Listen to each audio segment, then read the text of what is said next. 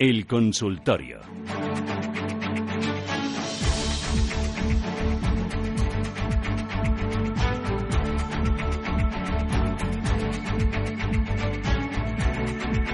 Consultorio de Bolsa Española con Juan Enrique Cadiñanos de Admiral Márquez. Empezamos por el WhatsApp. Rubén, ¿qué es lo que nos están preguntando ya los oyentes? Recordamos eh, los eh, teléfonos. Es el 609-224-716, 609-224-716 y nos eh, preguntan, vamos a ver tenemos por aquí, por el Bankia, si está dando señal de compra. Es Diego.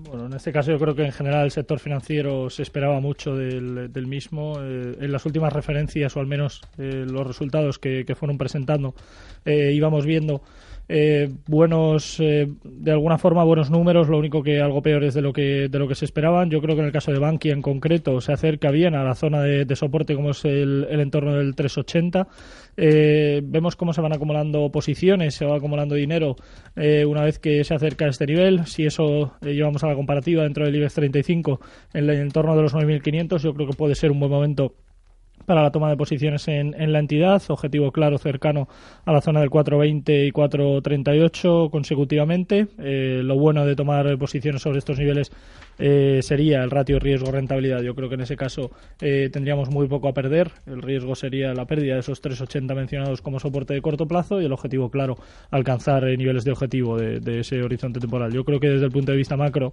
es una compañía que es cierto que la competencia le está haciendo mucho daño y cada vez más eh, pierde números, pierde negocio. es lógico un poco por la liquidez que tiene que no la están utilizando bajo mi parecer de forma correcta y lógicamente veremos a ver qué ocurre cara los próximos tres meses con esa deuda que, tienen con respecto al, gobierno. Eh, ¿Alguna otra pregunta, Rubén? Me gustaría preguntar por, al analista por Gestam. Dice este oyente, estoy interesada en entrar. ¿A qué precio le parece bien? Bueno, es una compañía complicada dentro de lo que de lo que encontramos. El sector tampoco es que sea el, mejor hasta la, hasta la fecha y al menos por ratios eh, no, no, nos encontramos en una situación como para decir que es un sector referente o al menos que no, no destaque dentro de la industria y dentro de la parte de la automoción. Es una compañía que, bueno, puede tener eh, buenos números, puede tener buenas cifras.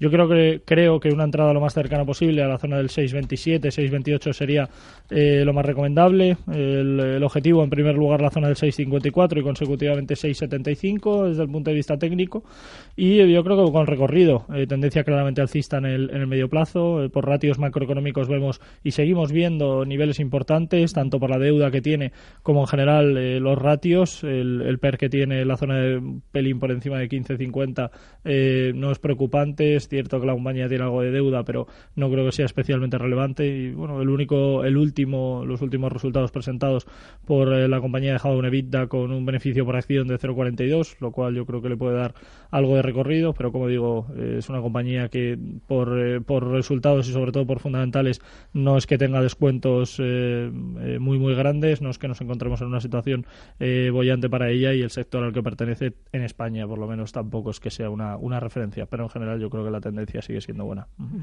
Luis, ¿qué tal? Buenos días. Hola, buenos días, Susana. Dígame usted. Mira, vamos a ver, yo quería preguntarle al señor Cariñano yo quería saber si ahora es el momento de invertir, de entrar en bolsa y qué compañía se ve. A mí me gustan las eléctricas, pues yo no sé, por dan los dividendos, unos dividendos y, en fin, si, yo no sé si tendrán posibilidad de subir o no.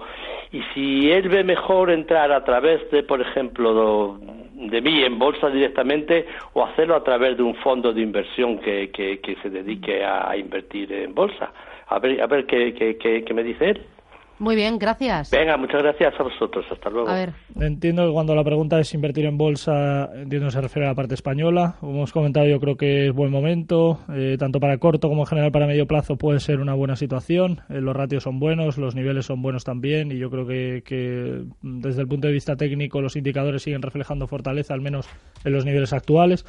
Eh, los últimos eh, resultados presentados en general por las compañías vamos viendo descuentos comparativos interesantes, lo cual yo creo que, que deja eh, buenos niveles ahora mismo para, para, el corto plazo y esto lógicamente debería dar cierto respiro, ¿no? Al menos a, a, las entidades. Vamos viendo buenos resultados, como puede ser en el caso de Repsol, que veíamos buenas cifras, en el caso de Telefónica también, que es lo que ahora mismo yo creo que el IBEX 35 necesita, un poco que las grandes tiren del carro y que tiren de, de la situación en la que en la que nos encontramos y en general yo creo que es un buen momento para la, para la bolsa española. Eh, las eléctricas, eh, personalmente me gustan, no, no creo que sea el mejor momento eh, de los últimos tres años para ellas, pero yo creo que es un sector que ahora mismo podría decir algo, me refiero, podría tener buen protagonismo, al menos en el medio largo plazo. Las últimas referencias y las últimas noticias conocidas por parte del sector le benefician. Y sobre la pregunta de entrar vía bolsa directamente o vía fondos, depende un poco de la parte fiscal y depende un poco del tiempo también que, queramos estar invertidos. Hay que olvidar que eh, fiscalmente obviamente nos interesa entrar eh, vía fondo por los eh, bajos números, en este caso los, bajos ratios que, pagamos en este caso fiscalmente. Lo único que, bueno, la flexibilidad que nos da el entrar vía bolsa no la tenemos con un fondo, aunque bueno, la entrada y la salida es en D más 3 en cada uno, me refiero, en el momento que vendemos no se hace operativo, no se hace efectivo hasta tres días después, al igual que en la compra, pero, pero bueno, eh, tampoco es que sea una flexibilidad nula. Yo creo que entrar vía fondos puede ser bueno, pero eh, depende también del patrimonio con el, que, con el que queramos entrar. Yo creo que una diversificación sería lo mejor. Vamos con el siguiente de los oyentes. ¿Lo coge o no lo coge? ¿De dónde? ¿No? ¿Le cuesta o sí? ¿Lo tenemos, Julio? Sí. No, me dice que le cuesta coger el teléfono. ¿Ya está o no está? ¿O vamos con WhatsApp? Con WhatsApp, Rubén. Pues dices, oyente, me interesa Duro Felguera, lo ve recomendable para entrar. Pues la verdad es que los últimos ratios no, no presentó unos resultados que fueran eh, tampoco una, una, maravilla. Es cierto que el, eh, el, sector al que pertenece no ha tenido bueno, eh, números malos, pero en general yo creo que nos encontramos ante una situación en la que en general el sector está siendo muy castigado. es cierto que la liquidez que tiene tampoco es que sea como para tirar cohetes y eso lógicamente lastra mucho las posibilidades de, la entidad, la incertidumbre que, tiene eh, se reflejaba claramente en, los, eh, en la pauta del gráfico. Veíamos como desde el punto de vista técnico iba perdiendo niveles eh, clave como la zona de los 0,80 en primer lugar, 0,60 y veíamos cómo perdía también el 0,50, nivel que ahora mismo se, se antoja como, como punto de inflexión y a la espera de ver nuevos, nuevos acontecimientos. Bajo mi parecer yo creo que la clave pasará por eh, bueno encontrar una superación de, de, esos niveles de esa zona de 0,50 mencionados y veremos a ver si los 0,33 le, le, funcionan un poco de, de, catalizador o de alguna forma de punto de inflexión también desde el punto de vista de ver eh, un posible retorno. Vemos un doble suelo en ese en ese nivel. Yo creo que una entrada lo más cercana a esa cota sería sería lo mejor. La pauta negativa lógicamente la pone que a poco que vaya subiendo bajando el porcentaje es muy alto por el por el bajo precio al, al que cotiza y lógicamente eso eh, bueno eh, crea mucha incertidumbre y lógicamente da eh, cierto miedo al, inversor a la hora de acumular posiciones. Y si vamos viendo desde el punto de vista fundamental no es una compañía tampoco que en los últimos resultados haya dejado unas cifras bollantes o que al menos haya dejado en este sentido unas referencias importantes de cara a ver buenos números. Por lo que bueno veremos a ver cuáles son los próximos comportamientos. Yo creo que los movimientos significativos que esperamos como digo pasan por el aguante de esos 0.33 y superación de 0.50. En el corto plazo veremos el tiempo eh, lo que da, eh, corre en la contra, en este caso del, inversor. Miguel, ¿qué tal? Buenos días. Hola, buenos días. ¿De dónde llama Miguel? Sí. Hola. me llamo, ¿Sí me oyes? Sí. Eh, le llamo desde Marbella. Mm. No, quería preguntaros solamente si el mundo natural está en, en el mercado continuo. ¿Cómo? Mundo natural. Mundo natural. Natural. ¿Está el mercado contigo? Ahí me ha pillado. Me, ha pillado. ¿Porque la tiene comprada? No, no, no, no. Eh, ah. quiero ver. Si no, si no esa, a si el analista sabe de alguna otra empresa de productos naturales que esté en el mercado. Muy bien, gracias, muy amable empresas de productos naturales que estén en el mercado. Cada vez lo pone más difícil, ¿eh? A mí me ha pillado, estoy fuera de juego. Yo, Rubén, no sé si te suena o no te suena. lo estás buscando, ¿no? A sí, sí, pero no, no, mundo natural no. De hecho, no, cotiza en el mercado. No, no cotiza, ¿no? No, a mí tampoco me sonaba, pero digo, bueno. Bueno, en general, compañías. Es cierto que el, el, MAP, dentro del mercado alternativo bursátil, hay compañías que, que, pueden tener estos, estos números, pero dentro del sector no, no me consta, de hecho, que, que, haya, que este sector haya nacido nuevamente a la hora de, de, entrar en el, en el mercado y esto, bueno, la verdad es que a mí también me deja fuera de juego porque no, no es una compañía que, cotice y lógicamente no, no podemos decir mucho sobre ella. Es cierto, como digo, que dentro del MAP eh, cada vez hay más compañías que, que entran de nuevo eh, a, a, buscar ¿no? esa liquidez que, que, necesitan y que en el mercado pueden de alguna forma encontrar, pero yo creo que, que no, no, no hay compañías en este sentido, no es un sector que sea referencia. Mm, Carlos, ¿qué tal? Buenos días. Hola, buenos días. Gracias por el programa. Mire, yo quería saber por ENCE y por Solaria si es buen momento para entrar.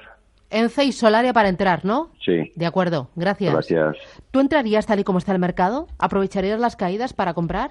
Yo creo que sí. En general, como decíamos al principio, los ratios son buenos. Sobre todo, a mí lo que más me gusta de la situación actual del mercado es el, como digo, ¿no? ese ratio de riesgo-rentabilidad en el que nos encontramos, que, que en general es bastante bueno. Eh, tenemos poco a a perder dentro de la situación eh, actual. Refiero, el riesgo es mínimo con respecto a, la posible ganancia. Eh, en el caso del IBEX, la pérdida de esos 9.500 eh, puntos seguiría siendo una buena referencia. En el caso de ENCE pasa un poco algo parecido. Lo único que la diferencia está en que es una compañía que en el medio largo plazo tiene una tendencia claramente alcista. El único hándicap puede ser que los precios actuales, cotizando en 5.25, están un poco lejos de, los precios en general de, de la media tanto de 200 como de 60 sesiones y especialmente de la de 200, lo cual lógicamente le deja una diferencia de precios muy muy grande. Los precios podrían caer y aún así seguir estando en tendencia alcista y podrían incluso eh, ver caídas hacia el entorno de los 4.50 y tampoco llevarnos alarmas. Yo creo que es una compañía eh, buena, con buenos números, buenos ratios, eh, punto de soporte en la zona del 4.80, los 5.80 como ratio de, resistencia y lógicamente veremos a ver el comportamiento que tiene de cara a las, a las próximas sesiones. Yo creo que en el caso de Solaria es una compañía algo distinta. Eh, en el sector al que pertenece también ha dejado buenos números. Eh, veíamos como eh, los, los, impulsos que manejaba eran bastante, bastante buenos. Veíamos como tras la superación del 1,60 ha ido escalando posiciones. las nuevas aplicaciones del Tratado de Kioto en general para Europa le, beneficia. Es un sector que puede seguir en crecimiento y en este caso, bueno, creo que en el caso de Solaria destaca bien por tanto por líneas fundamentales como por técnico. Es cierto que da miedo entrar en estos niveles, pero yo creo que la solvencia que tiene nos daría, nos daría margen de maniobra. Muy bien, 915331851 y 609224716 WhatsApp. Pregunta María si es el momento para entrar en Endesa y tubos reunidos y dice también con Inditex en pérdidas, ¿qué me recomienda? En el caso de Endesa, comentábamos, dentro del sector, hacíamos referencia a él, yo creo que el comportamiento es bueno. Eh, los ratios son eh, estables, es cierto que hasta que no consiga superar nuevamente la zona del 17.60, 17.50, eh, no podremos hablar de, posible cambio de tendencia, ahora mismo en el corto plazo en plena consolidación. Veremos a ver si en próximas sesiones consigue de alguna forma superar estos niveles y hacerlo con, bueno, a ser posible con, con, cierto, con cierto volumen. En el caso de, de Reunidos eh, es una compañía que en general eh, también se esperaba mucho de ella a lo largo de todo el ejercicio 2017. Veíamos cómo la liquidez eh, fue decreciendo y, eso lógicamente lastraba mucho a las posibilidades dentro del, sector. Es cierto que lógicamente por, por la volatilidad que tiene y por la sobreventa que tiene acumulada, algo de recorrido alcista puede tener, al menos haber una consolidación bajista hacia el entorno de los 0,70 por los precios en los que cotiza, lógicamente las subidas serían eh, importantes, pero ahora mismo esa, esa situación eh, de, caída que tiene prolongada le, lleva como objetivo alcanzar entornos de 0,53 o incluso 0,50, lo único lo que lógicamente le supondría caídas muy muy importantes. En el caso de Inditex, una compañía que la situación del sector ahora mismo en la parte del consumo en Europa no le está beneficiando, vemos como ese quantitative easing aprobado eh, y prolongado en este caso, no es que esté tampoco siendo ahora mismo un catalizador para, para la compañía y al menos no, no para el sector. Y en general le está bueno lastrando mucho sus posibilidades de ver un crecimiento al menos una recuperación en el, en el corto plazo vemos como sigue eh, reflejando movimientos eh, bajistas claros eh, ahora mismo perdiendo la zona de los 25 euros lo cual es claramente negativo para, para el valor para el sector y en general hasta que no veamos una superación del entorno de los 26 euros por acción en el caso de Inditex no podríamos hablar de cambio de tendencia. ¿Alguna consulta más, eh, Rubén? Sí, si le podríamos decir a este oyente dónde está el suelo del IBEX. Bueno, hemos comentado un poco en referencia a esos 9.500 como en general como zona de partida y al menos de alguna forma como las posibilidades que tiene. ¿no? Yo creo que, nos encontramos en una situación en la que, en general, el sector, eh, eh, los sectores importantes, como son telecomunicaciones, financieros, cierto que no está tirando especialmente del, carro, pero yo creo que los suelos en el IBEX son la zona de los 9.500, 9.200 consecutivamente y, como comentábamos antes, yo creo 9.800, 10.000 eh, zonas importantes. Ahora mismo se encuentra dentro de la parte baja de, ese, de ese rango, al menos cerca de ese nivel de soporte de corto plazo Veremos a ver, como digo, si, si los ratios que, que, hemos reflejado, que hemos visto reflejados en las referencias empresariales, eh, le dan impulso y al menos eh, los resultados presentados, que como digo han sido buenos en general, eh, pueden tirar algo hacia arriba. Muy bien. Juan Enrique Cadiñanos, no te vayas. Hacemos paradita y seguimos con consultores hasta las 10 y cuarto de la mañana aquí en Radio Intereconomía 91 533 18 51. Anímese, vamos, que queda tiempo. ¿Quiere trabajar con una de las mejores plataformas de trading en tiempo real y de forma gratuita? El broker Esfera Capital lo hace posible. Operando con Esfera Capital podrá conseguir la plataforma profesional de operativa Visual Chart gratis. Infórmese en www.esferacapital.es.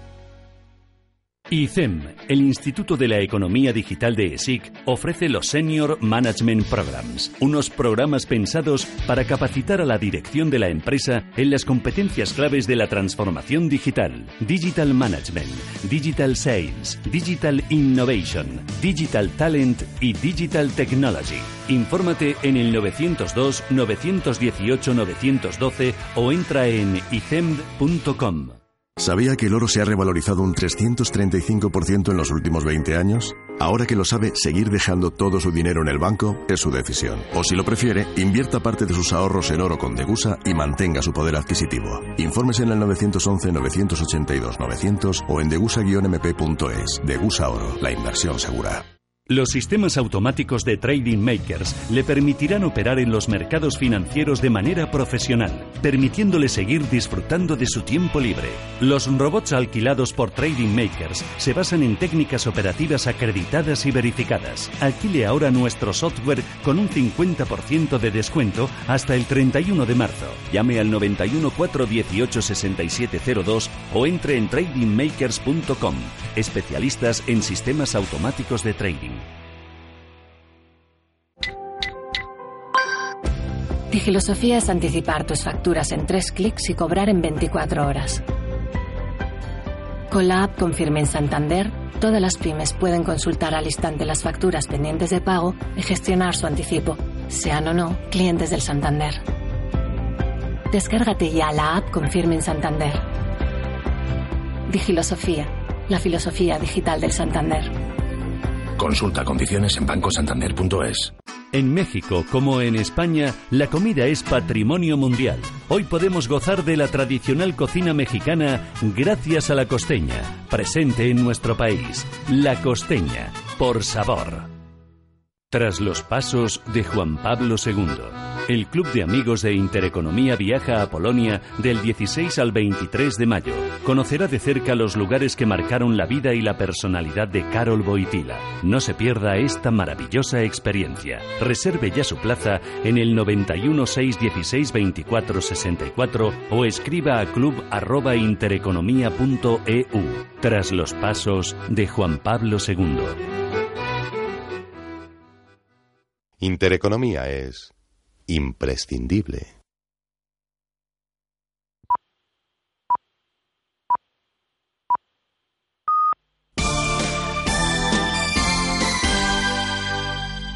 Intereconomía.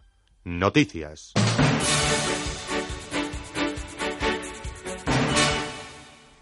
Son las 10 de la mañana, las 9 en Canarias. Muy buenos días. El presidente del Parlamento catalán, Roger Torrent, da comienzo este lunes a la ronda de contactos con los portavoces de los grupos parlamentarios encaminada a conocer los apoyos que tiene la investidura de Jordi Sánchez, a pesar de que esa anunciada abstención de la CUP la hace inviable. Una situación, ya saben, con relevancia política, pero también económica. El informe de Perspectivas España 2018 que elabora KPMG con la COE recoge que si bien los empresarios y directivos españoles están en su momento mm, de más optimismo respecto de la coyuntura económica de los últimos ocho años, en el caso de los catalanes son los que muestran una mayor perspectiva pesimista en toda España debido sobre todo a las incertidumbres que genera ese desafío político institucional que se vive en Cataluña. Hilario Albarracín es presidente de KPMG. La incertidumbre política es lo primero que citan cuando se les pregunta tanto por las principales amenazas para la economía española como para su propio negocio. También se citan como riesgos las tensiones geopolíticas globales, el fin de los estímulos monetarios del Banco Central Europeo y el entorno regulatorio en general.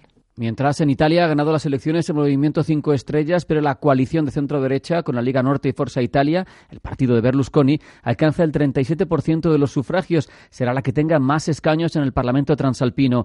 En Onda Cero, la alcaldesa de Barcelona, Ada Colau, ha comentado estos comicios. Liga Norte que es xenófobo, eh, Berlusconi que vuelve, que muchos pensábamos que alguien así no volvería, con todos los casos de corrupción, mm.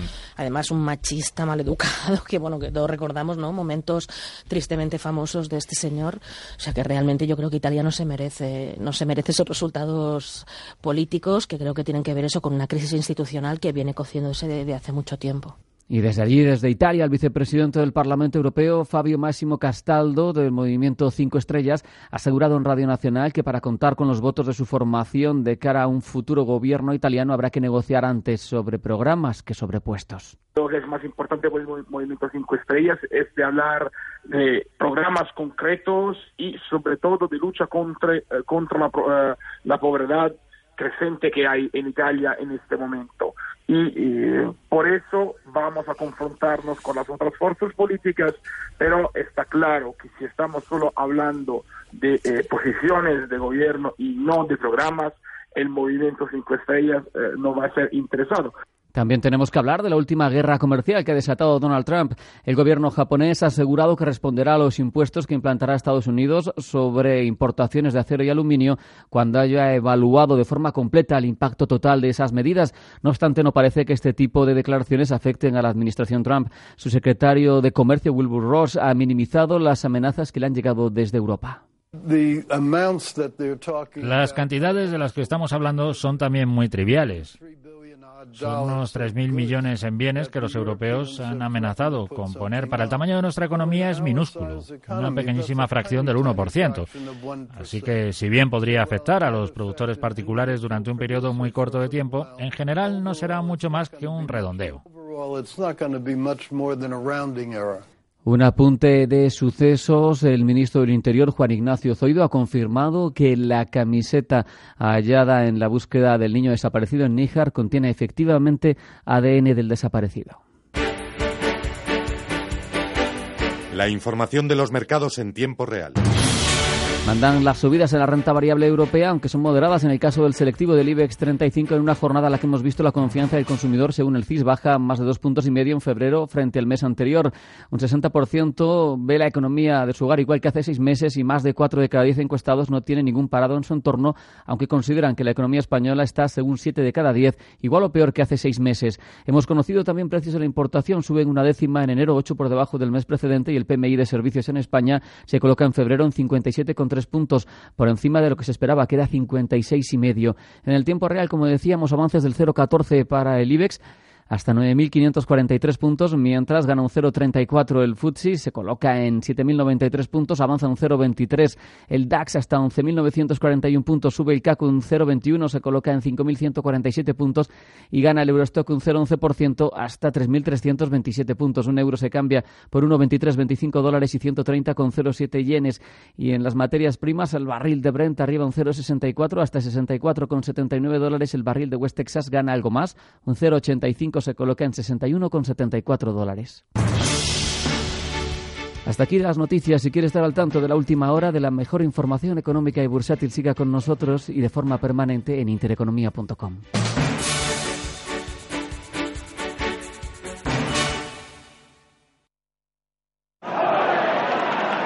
Esa tendencia negativa que tenía este toro por nombre bravío, tras el castigo en banderillas, se ha tornado al alza y ahora se mueve por este coso abarrotado de público, recuperado de esa crisis tras aquel... Conoce las diferentes formas de vida de la economía.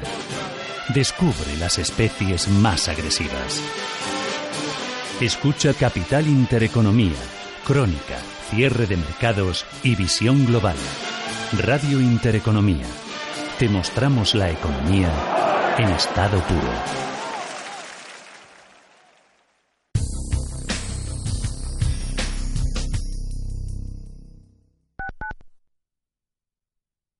Y ahora tenemos con nosotros a Elena, que viene a hablarnos del impuesto de plusvalía municipal con reclamador.es. Así es, Carlos, la plusvalía municipal, algo que le sonará a los que hayan vendido su casa en los últimos años. Lo más probable es que tu ayuntamiento te deba dinero y puedes conseguir que te devuelvan el 100% en caso de pérdidas con la venta y hasta el 37% en caso de que vendieses con ganancias. ¿En serio? Cuéntanos cómo, Elena. Pues no tiene mucho misterio, Carlos. Es tan sencillo como reclamar. ¿Ah, sí? ¿Ya está? Pues sí. Solo tienes que entrar en reclamador.es y en un PISPAS tramitas una reclamación formal. Estudian tu caso gratuitamente y te entregan un informe para que decidas si quieres seguir adelante. Y lo mejor, solo cobran si tú ganas. Oye, pues eh, suena muy fácil. Sí, lo es. Te lleva muy poco tiempo hacerlo y se encargan de todo por ti. Y así, reclamador.es lleva resueltos más de 30.000 casos, lo que demuestra que ahora quejarse sirve de algo. Muchas gracias, Elena.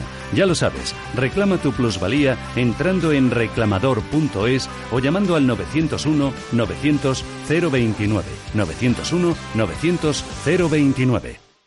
Desde 2002, el restaurante Asador y Yumbe ofrece lo mejor de la cocina vasca en Madrid. La selección cuidada de los productos desde su origen y el trato cercano son señas de identidad de nuestro restaurante. En Iyumbe apostamos por una cocina en la que priman los sabores, basada en el producto de temporada y que mima al máximo la calidad de sus platos. Estamos en Madrid, en Paseo de la Castellana 172, en el 91 867 5902 y en La Moraleja, en Avenida de Bruselas 9, en el 91 490 1096. Restaurante Asador y Yumbe. Conoce las diferentes formas de vida de la economía. Descubre las especies más agresivas. Escucha Radio Intereconomía. Te mostramos la economía en estado puro.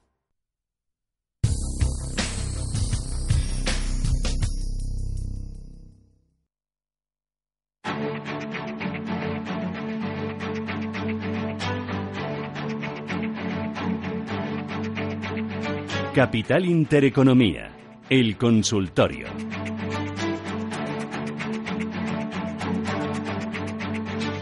A partir de las diez y media de la mañana tenemos Foro Marketing que además crece, ¿no? crece, crece. Le has hecho crecer, ¿no? Le estás dando de comer para que sea cada día más grande. Consejito para los eh, comercios, pymes, sobre todo que, que tengan que competir con los grandes y consejitos también para los grandes que tengan que competir con los más grandes, como Amazon, por ejemplo. Y luego nos visita mm, el Banco Santander, que nos va a hablar de marketing, nos va a hablar de patrocinio deportivo y ese cambio de estrategia. Ha pasado de la apuesta por la Fórmula 1 a la apuesta por el fútbol con la patrocinio de la Champions del año que viene. ¿Por qué? Nos lo va a comentar Enrique Arribas, que es el director de marketing corporativo del Banco Santander, a partir de las 10 y 35 minutos de la mañana aquí en Radio Intereconomía. Bueno, antes seguimos con el consultorio hasta las 10 y cuarto de la mañana y luego tendremos desayunos eh, capital con Ramón Fernández Pacheco, alcalde de Almería. Nos vamos a ir hasta Almería. Pero antes seguimos con nuestro espacio de consultas 915331851. El que está saturado es el teléfono de WhatsApp. Hoy están un poco perezosos. Y ahí están preguntando también por Santander Telefónica. Dice, quisiera conocer si es buen momento para entrar en Santander Telefónica tras los recortes. Yo creo que sí, en ambas. Eh, es cierto que la parte de Telefónica a lo mejor con algo más de, recorrido que, para la parte de, Santander. Comentábamos antes cómo esos resultados presentados por la entidad eh, le dejaban un buen escenario. Se esperaba con gran interés que en el caso de, la entidad eh, utilizara, en este caso de forma coherente y de forma razonable, eh, la liquidez obtenida, en este caso por la, venta tanto de Telsius como de la parte de, O2.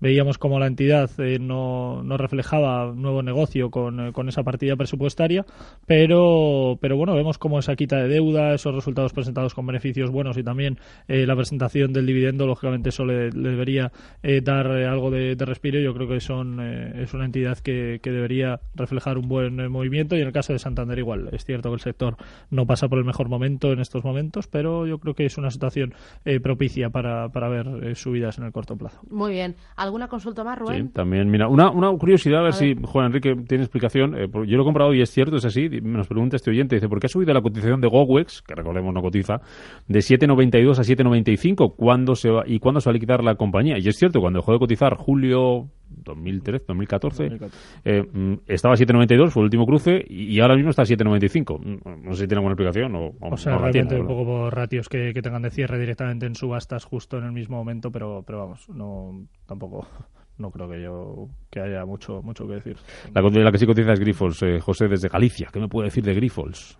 Bueno, es una compañía en la que en el momento que la renta variable tiene un buen comportamiento, la propia entidad se desmarca de esta situación. Eh, pertenece a un sector que normalmente funciona como, como refugio y esto lógicamente le da eh, un escenario algo adverso.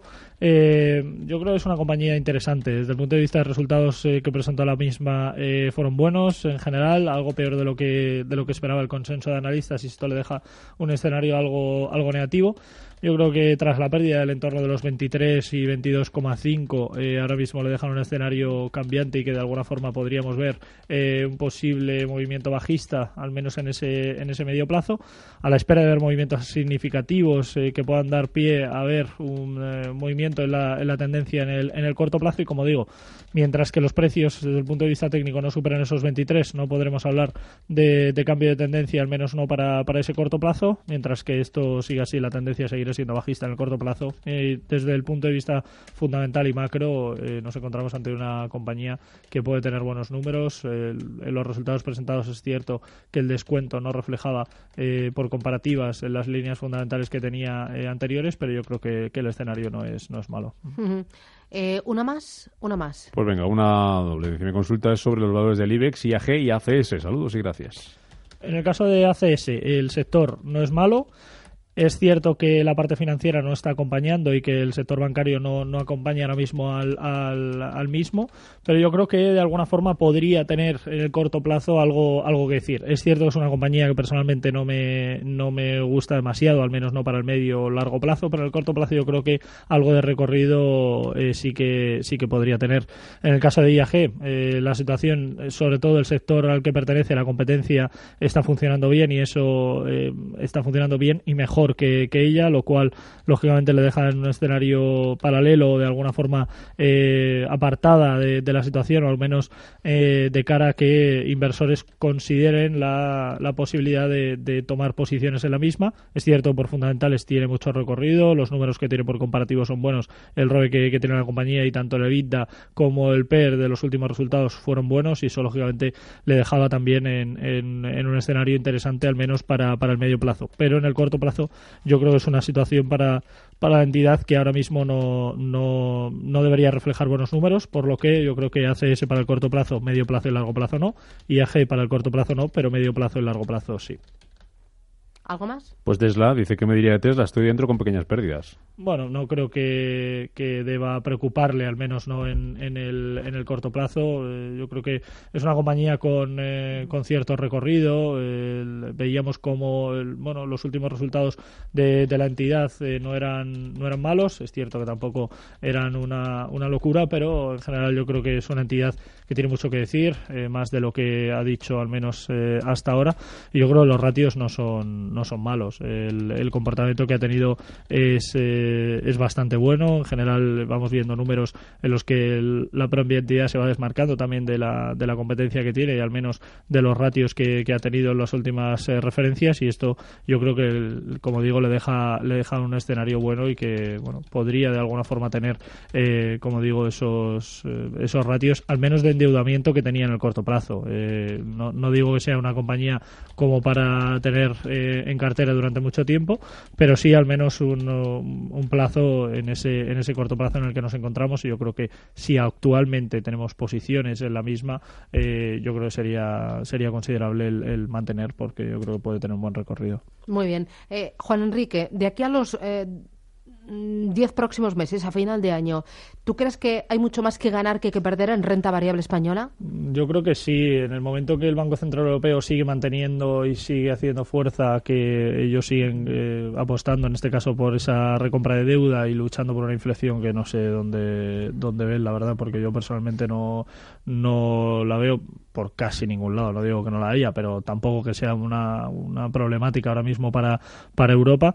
Pero yo creo que mientras sigan en general apostando por, eh, por, bueno, por esa ampliación de, de, recompra de deuda y que los números sigan siendo los que, los que tenemos actualmente, con eh, lo que ocurre ahora mismo en Europa, lógicamente, eh, tendremos que ir viendo poco a poco cómo se van desmarcando de la situación. Eh, elecciones en Italia, elecciones en Alemania, que poco a poco vayan, eh, bueno, llegando a las o, calmándose un poco las aguas en el cauce en el que en el que nos encontramos actualmente. Y yo creo que en ese sentido la renta variable en Europa debería empezar a, retomar posiciones. yo creo que no, no, no creo que deba tener problemas el IBEX en, en, en acabar por encima de los 10.500 y creo que sería unos buenos ratios. ¿Y qué valores son los que ves con más potencial? Yo creo que en el caso de Telefónica lo hemos comentado, Repsol eh, también, ENCE es una compañía que también hemos comentado en este consultorio y que personalmente eh, me gusta bastante. Yo creo que Inditex si vemos un cambio en la, en la tendencia o al menos en los comentarios por parte de Mario Draghi, eh, creo que podría tener buenas referencias. El sector financiero hasta que no veamos una recuperación del mismo no podremos valorar de forma positiva. Y yo creo que en general las energéticas y la parte industrial podría tener buenos números de cara a todo lo que resta de ejercicio 2018, que es, es bastante. Muy bien, pues tenemos ahí unas cuantas ideas de cara a este ejercicio y de cara, vosotros cuando hay volatilidad eso es una oportunidad, ¿no? Eh, para mí yo siempre digo, la volatilidad no es enemiga de nadie y en este caso lo que pasa es que genera o, crea mucha incertidumbre y mucho miedo al inversor porque no la sabe utilizar en su beneficio y lógicamente eso es normal. Eh, lo que pasa es que nosotros siempre decimos que de cara a aprender a hacer trading o de cara a aprender tanto con volatilidad como sin ella, lo mejor lógicamente es formarse. Yo creo que eh, hay formaciones muy buenas y que en este caso nos pueden ayudar a aprender a, a cómo poder invertir con esa volatilidad que como siempre digo y siempre repetiré, la volatilidad no es enemiga de nadie, al contrario, es una compañera que lógicamente podemos utilizar en, nuestro beneficio y que siempre vamos a, mantener de, nuestro lado. Mm, oye, ¿valores para ponerse cortos? También hay lo que Dime unos cuantos. Bueno, en el caso de Inditex para el corto plazo lo comentábamos eh, eh, también. Hemos hecho eh, referencia también a ACS, al menos para, para el corto plazo. Yo creo que el sector constructor en, el, en ese estricto corto plazo creo que puede tener un comportamiento algo negativo y en general a la espera de ver nuevos acontecimientos. Y veíamos también en el caso de Grifols, en el momento que la renta variable funcione bien, ella no, no lo hará o, en general compañías del, del sector farmacéutico no lo deberían hacer por el refugio que, que tiene tiene, al menos por, por naturaleza, y eso lógicamente le, le dejaría en un comportamiento algo negativo. Pues ahí tenemos unas cuantas ideas. Juan Enrique Cadiñanos, gracias, que tengas buen día. un placer verte. Gracias a vosotros. Hasta luego.